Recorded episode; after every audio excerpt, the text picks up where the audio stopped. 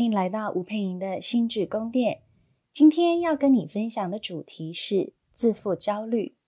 首先要先跟大家说明一下，就是啊、我们这个礼拜从上一个礼拜到这个礼拜，我们的咨商所附近啊，因为一直都是在施工的状态，所以变成整个录音的呃情况很困难，因为。是整栋建筑物都会有一点震动的声音，所以很有可能你们今天在听这个呃 podcast 的声音的时候，也会有一些声音上的干扰。那我们可能会做声音的一些后置，所以有可能声音的整体的品质就没有办法像前几支音频一样的清晰。那我们就只能尽量录音，因为我们已经上个礼拜六没有更新，因为上个礼拜六的整个时间都是。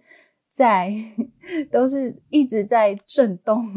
非常长时间震动。但是到我们今天的礼拜三的时间，它依旧是一直在挖地，然后震动的情况。哦，But anyway，我今天就还是呃继续我录音的行程，跟大家分享这个主题。那我今天呢，想要跟你分享的主题是，嗯、你有没有那种很常贬低你的伴侣跟朋友？好，那这到底说明什么？我们今天就没有要特别谈你的父母、你的家人贬低你哦。我们特别谈的是伴侣跟朋友，因为父母去贬低的话，其实我觉得它比较像是另外一个课题。但是伴侣跟朋友这种呃亲密的人际互动的贬低，它比较是我们今天要讨论的范畴哦。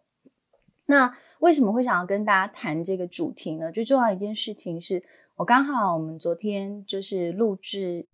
新闻哇哇哇的节目，那节目当中刚好引用了几个新闻，那我觉得其实是跟贬低在关系当中去呃让另一半觉得很没面子，然后常说另一半的不好的这些例子，呃，我就先把这个新闻说给大家听哦。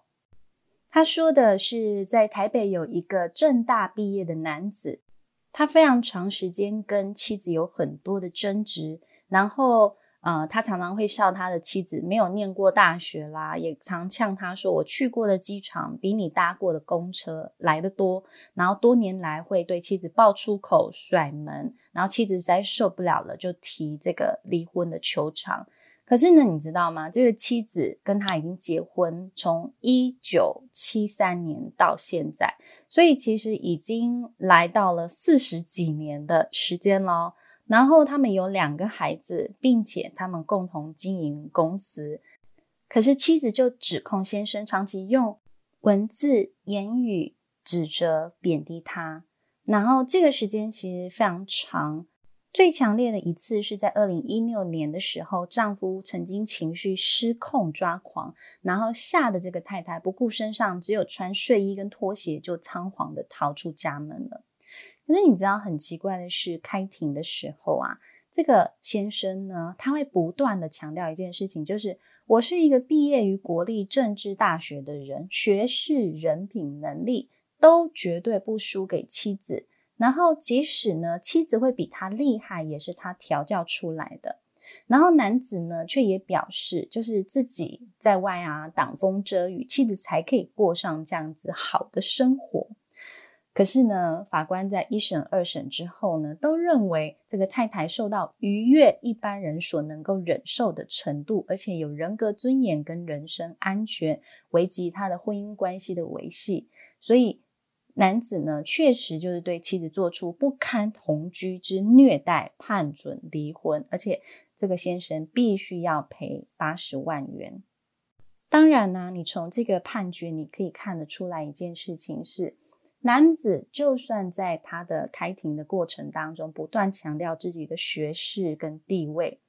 他其实并没有要真的跟太太离婚。这是一件非常奇怪的事情是。可以你这么贬低跟辱骂你亲近的伴侣，然后你甚至是你的生活的伴侣、你的事业的伴侣，都是一个很长时间跟你相处在一起的人，你这样子长期的辱骂他，可是你并没有想要替换掉哦。如果你真的觉得他这么差，那你就不要跟他在一起嘛。可是没有诶，你们在一起四十几年，这里头到底发生什么事？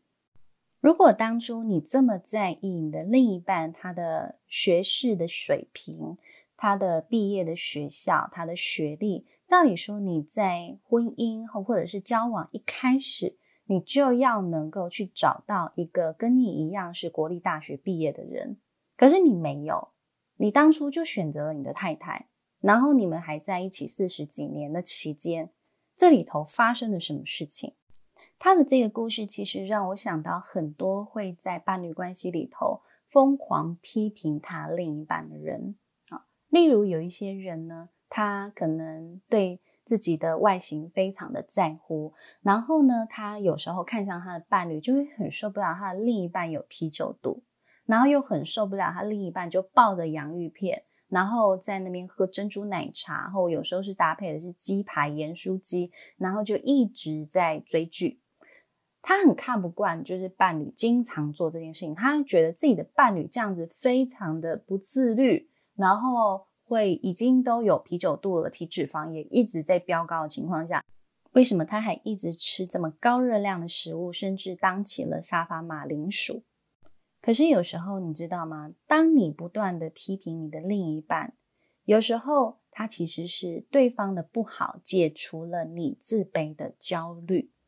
也就是你每次你很不喜欢你自己的身材，你觉得你可能小腹太胖，或者是你是西洋梨的身材啊，常常喝点水就容易水肿，所以你看到你的另一半的时候，你其实就会很忍不住把你外形上的那种身体意象的焦虑投放到你的另一半身上，就觉得你的另一半承受了你这一些很自卑的焦虑，你可以把很多的怒气怨怼。投向对方，然后对方呢就成为你指责的出口，所以他必须承受这一些指责跟辱骂的言语。那这些不好的感受就通通都投放到你另一半身上，所以你呢，你就会变什么？清静无比，你就会觉得哦，你有一种就是呃，什么东西坏的东西都丢掉了，所以你会有那种。啊、呃，在你身上好像剩下的就是一种优越感、满足感，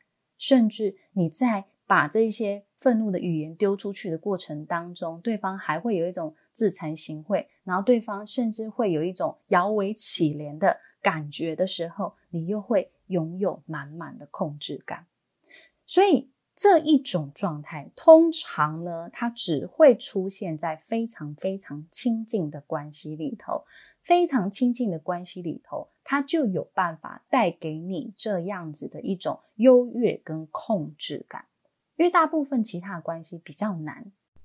而且最重要的一件事情是，这种他把自己的自卑的样貌丢到伴侣身上的人，他最大最大的特征就在于，他大概只有对亲近的人会这样，特别是他只会。对他的伴侣长这个样子，所以他出去在外面呢，基本上都是好好先生、好好小姐，非常有礼貌。可是只有对待家人会有这个情况，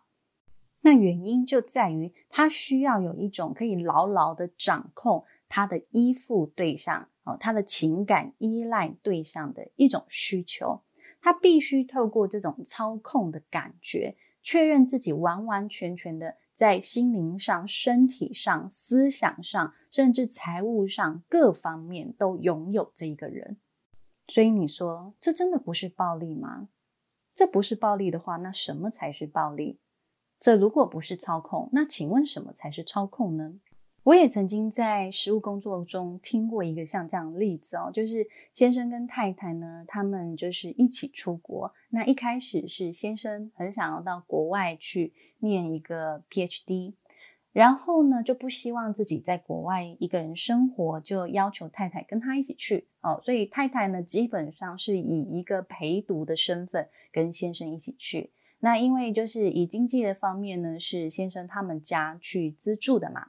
那太太去了，然后过了半年，太太可能也真的觉得是无聊了哦，就每天就是陪先生念书啊，然后念念念，他可能自己也念出兴趣，然后呢，他自己也就去弄了一个 PhD。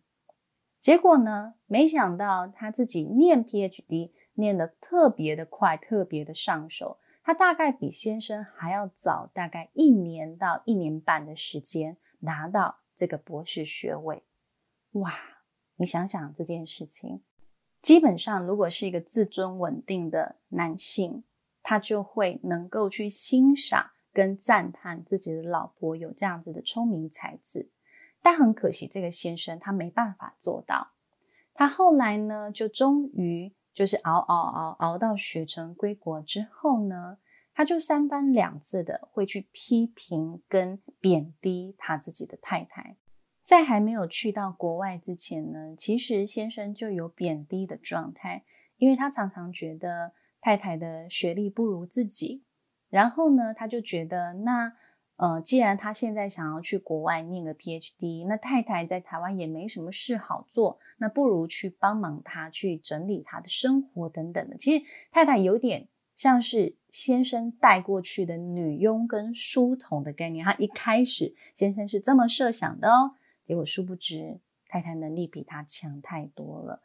然后呢，他们一起就学成归国了之后呢，先生对太太的这种贬低，哈，言语上的暴力，甚至肢体上的暴力，也真的都从来没有少过。所以你不难想象一件事情是，一个自尊不稳定的人，当别人有某一些让他感受到有威胁性的情况下，他其实就必须透过大量的贬低来让这个人有自惭形秽的感觉。然后甚至引发了强烈的自我怀疑。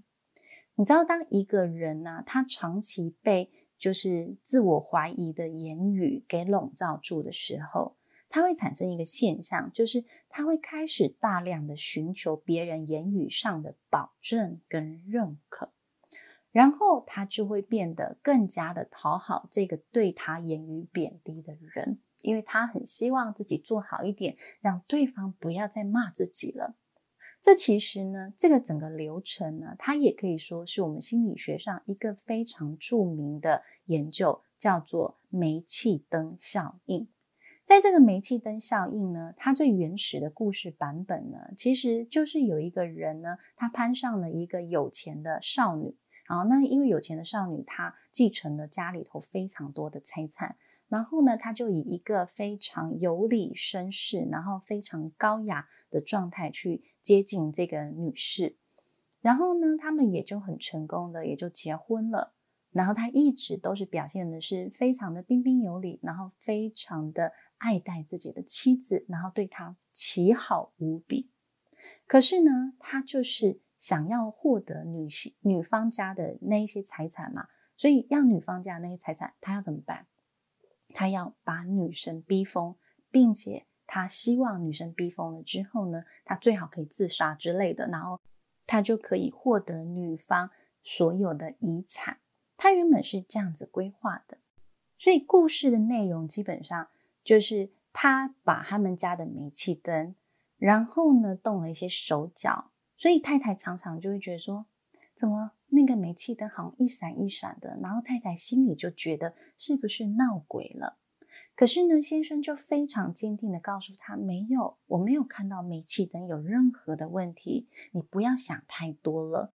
所以先生就有点明示暗示的让老婆又感觉自己好像发疯了，其实是这样的状态。那太太后来真的有很长一段时间都在强烈的自我怀疑当中，甚至都觉得自己是不是真的发疯了。哦，它是一个非常有名的心理操控的一个过程。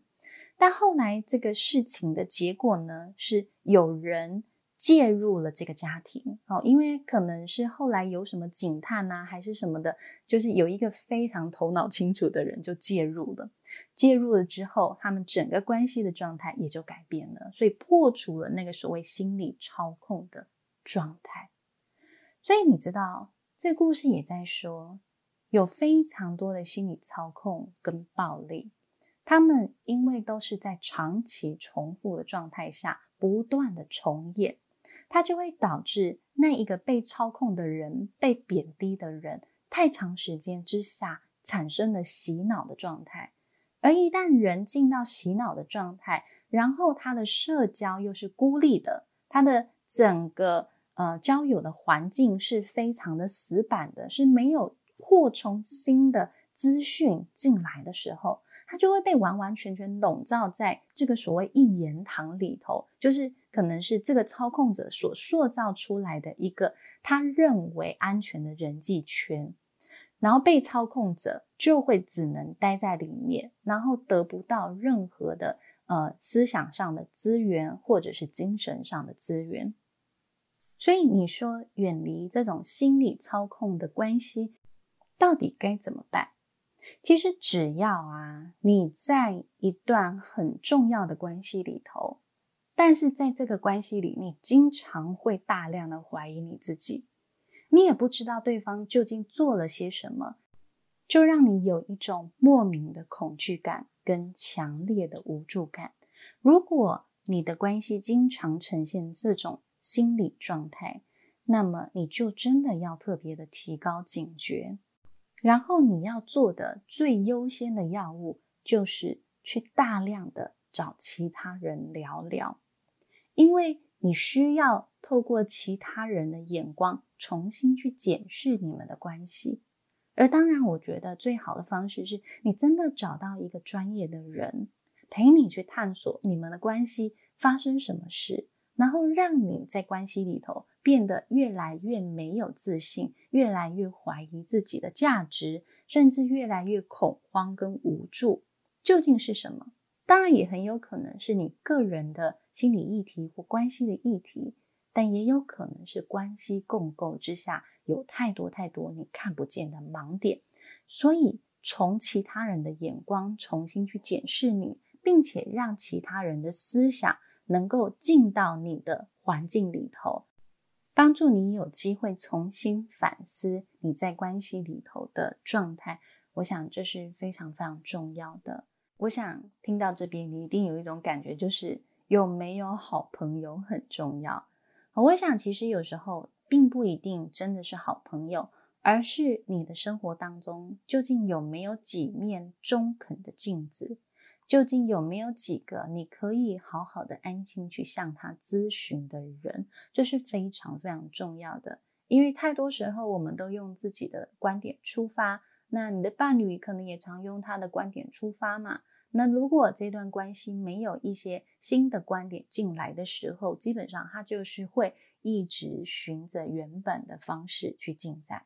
那当然，我觉得最重要的，有时候我们就要回来去想的一件事情是。如果回到那个新闻啊，正大的男子，他真的这么在意学历，他为什么不去跟一个也许也是台清交成毕业的女性在一起就好了呢？其实有时候最现实的一件事情是，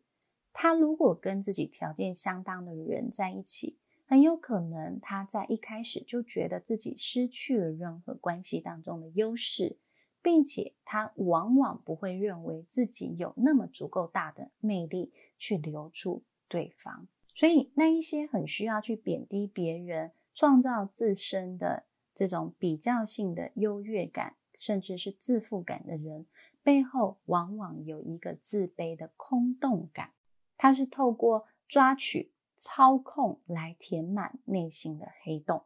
至于长期受到这样言语欺凌的人，然后依旧选择待在关系里，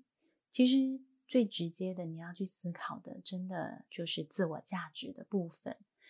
你有没有常常觉得，如果离开这段关系，你会一无是处呢？如果有，那其实你就要重新去反思的是，何以你需要透过关系来证明你自己的价值？你有没有办法让自己的价值不正自明呢？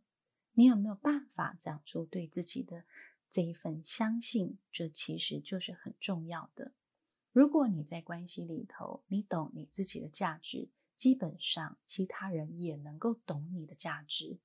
你在关系里头可以尊重自己，当别人不尊重你的时候，你可以毅然决然的提醒，甚至离开。那这个情况，其实没有人敢再这样子对待你了。好的，这一集自负焦虑我们就说到这里喽。如果你想要增进自己的自信，你想要真真实实的提高你的自我价值感，我们在十一月十七号有呃为期六周，晚上七点到九点半的增进自信心理训练课。这个课程呢，一样会是用线上团体的方式进行，所以不论你在海内外，不论你在台湾的哪一个角落，只要你有兴趣，都可以来参加。详细的报名方式，我们会在说明栏上注明。好的，再一次谢谢你的收听。如果你觉得我的 podcast 有帮助到你，都欢迎你留言评分，也可以分享给有需要的朋友哦。谢谢你，我们下次见喽，拜拜。